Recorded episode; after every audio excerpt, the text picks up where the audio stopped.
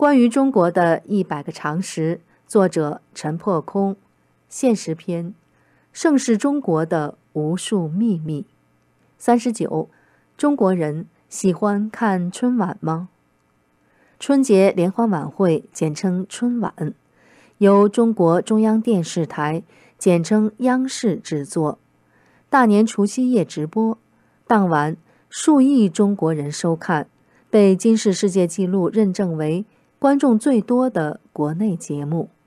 然而，中国人喜欢看春晚，只是出于一个偶然的开始。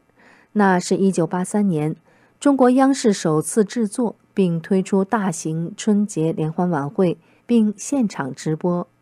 那时候的中国，电视机稀缺，民众文化生活贫乏，因而春晚一推出。就意外地受到中国民众热捧，于是央视开始连年制作春晚，一发而不可收。内容通常包括歌舞、相声、小品、杂技、魔术等等。上世纪八十年代，每年春晚基本上都受到民众好评，每逢除夕夜，超过六亿中国人观看春晚。但是春晚逐渐遭遇政治力的介入。中共当局看重春晚的收视率，开始将中共的意识形态和政治意志塞进春晚，使春晚日益政治化。经历1989年的民主运动和六四大屠杀之后，春晚更发生了质的变化。1990年春晚，中共领导人突然出现在春晚现场，彰显党的存在，显示春晚政治化的升级。之后。春晚的文艺水平每况愈下，质量一年不如一年，观众评价越来越低，观看的民众越来越少。到二零一四年，中共当局将春晚确定为国家项目，显示春晚的全面政治化。中共试图通过春晚来抓住政治话语权，反而凸显他日益丧失政治话语权的焦虑，就像抓在他手上的一把流沙。抓得越紧，流失的越快。最后，春晚唯一的价值就是激发中国网民的集体吐槽。比如，二零一六年除夕，中国举办春晚，北韩发射远程导弹。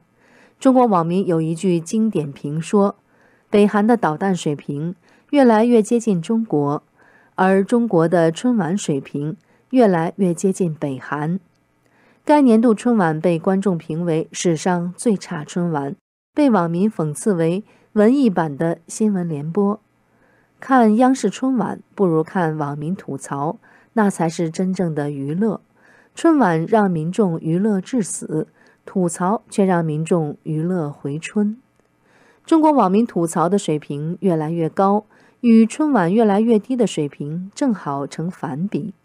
对春晚，政府点赞，民间吐槽，反映的是这个政府不接地气，远离民心。除了政治味儿，央视春晚还充满抄袭之作，比如一再抄袭日本和韩国的小品，每每遭到观众揭露。央视春晚还涉及公然歧视，比如歧视女性、歧视单身、歧视残疾人、歧视矮男人、歧视南方人。仅2015年春晚，中国网民就总结出歧视剧情多达四十四出。作为古老的东方民族，中国人原本有欢庆新年的传统方式，包括张挂灯笼、对联、燃放烟花炮竹、表演狮子舞、龙灯舞、观灯展、猜字谜、看戏听曲。除夕之夜，全家团聚吃团年饭。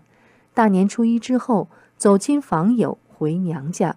正月十五也是年节的最后一天，吃元宵，象征新年圆满。尽管随着现代生活方式的改变，人们庆祝新年的形式也相应发生一些变化。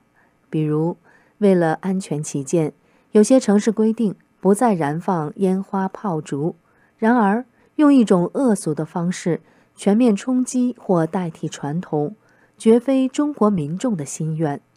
央视春晚政治化的春晚，正是这样一种恶俗，既破坏了传统文化，又扭曲了现代文明。成为当今中国病态的象征。